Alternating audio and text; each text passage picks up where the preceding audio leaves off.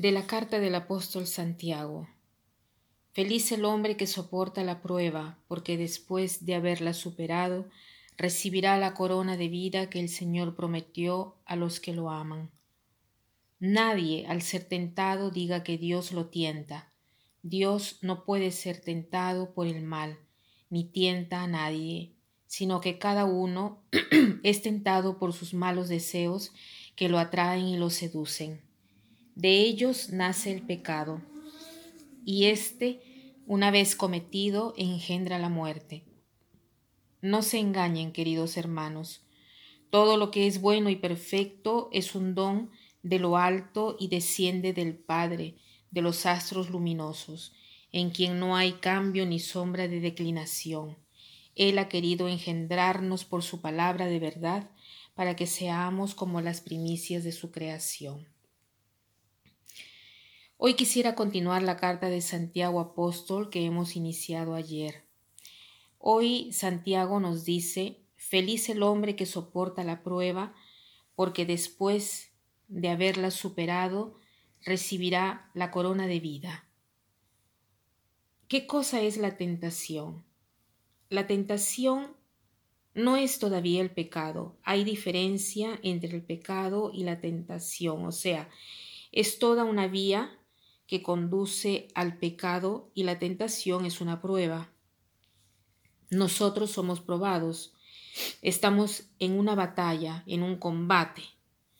Nosotros tratamos de perseguir el bien, pero no siempre es fácil. ¿Cómo se desarrolla el pecado en nosotros? Los padres de la Iglesia, desde el inicio del cristianismo, han tratado de analizar cómo la tentación se transforma en pecado, la tentación de por sí es un pensamiento malo, una sugestión, una imaginación de algo que nos atrae y que queremos hacer. Una sugestión imprevista que puede venir o por cualquier cosa que hemos visto o oído o que aparece simplemente como un pensamiento en nuestra mente. ¿Qué cosa sucede? Después de una sugestión nosotros dialogamos con esta sugestión tratamos de ver qué cosa hacer de este pensamiento, lo cultivamos, hablamos. Después viene el combate, porque de un lado queremos y de otro lado no queremos.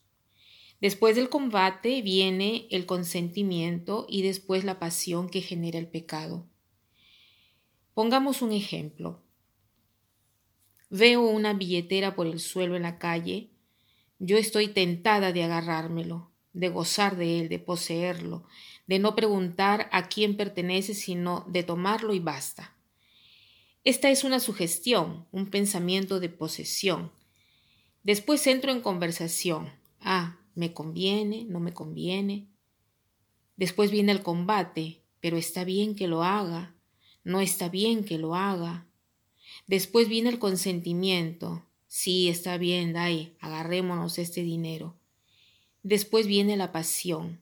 Se quiere agarrar ese dinero por avaricia o solo por querer tenerlo. Y así con los siete vicios capitales, con la soberbia, con la avaricia, con la lujuria, con la envidia, con la ira, con la gula, con la pereza. Estos vicios son determinados de estas pasiones y estas pasiones se desarrollan en nosotros a medida que los aceptamos. Más los aceptamos, más las pasiones crecen en nosotros y genera el vicio. Entonces, ¿cómo hacer para resistir a la tentación? Porque aquí Santiago dice, feliz el hombre que resiste a la tentación. ¿Cómo se hace para resistir a la tentación? Se puede resistir a la tentación solo si se opone desde el inicio. No debemos absolutamente entrar en conversación con la tentación, como ha hecho Jesús cuando estuvo tentado en el desierto. Ha respondido inmediatamente con la palabra de Dios. Cuando el diablo le dijo, haz que estas piedras se transformen en pan, visto que tú tienes hambre, Jesús respondió, inmediatamente. No solo de pan vive el hombre, sino de cada palabra que sale de la boca de Dios. inmediatamente responde con la palabra de Dios. Lo mismo nosotros. Cuando se nos acerca un pensamiento, cuando nos viene un pensamiento, una sugestión, debemos responder con la palabra de Dios adecuada.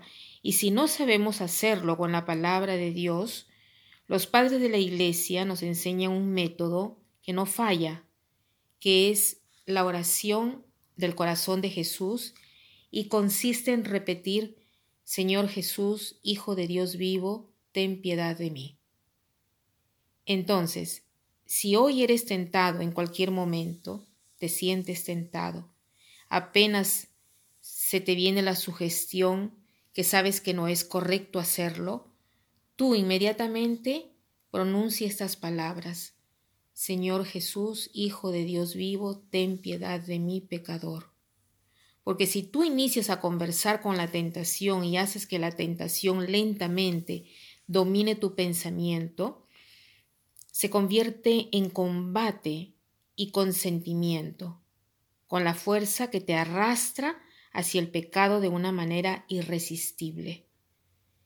Si no quieren experimentar más esta catástrofe de las pasiones, debemos inmediatamente romper con las sugestiones y huir de la tentación. De otra manera, estamos consintiendo a la tentación y caeremos en el pecado, y el pecado produce la muerte. Entonces recordémonos de repetir cuando somos tentados, Señor Jesús, Hijo de Dios vivo, ten piedad de mí, pecador. Que pasen un buen día.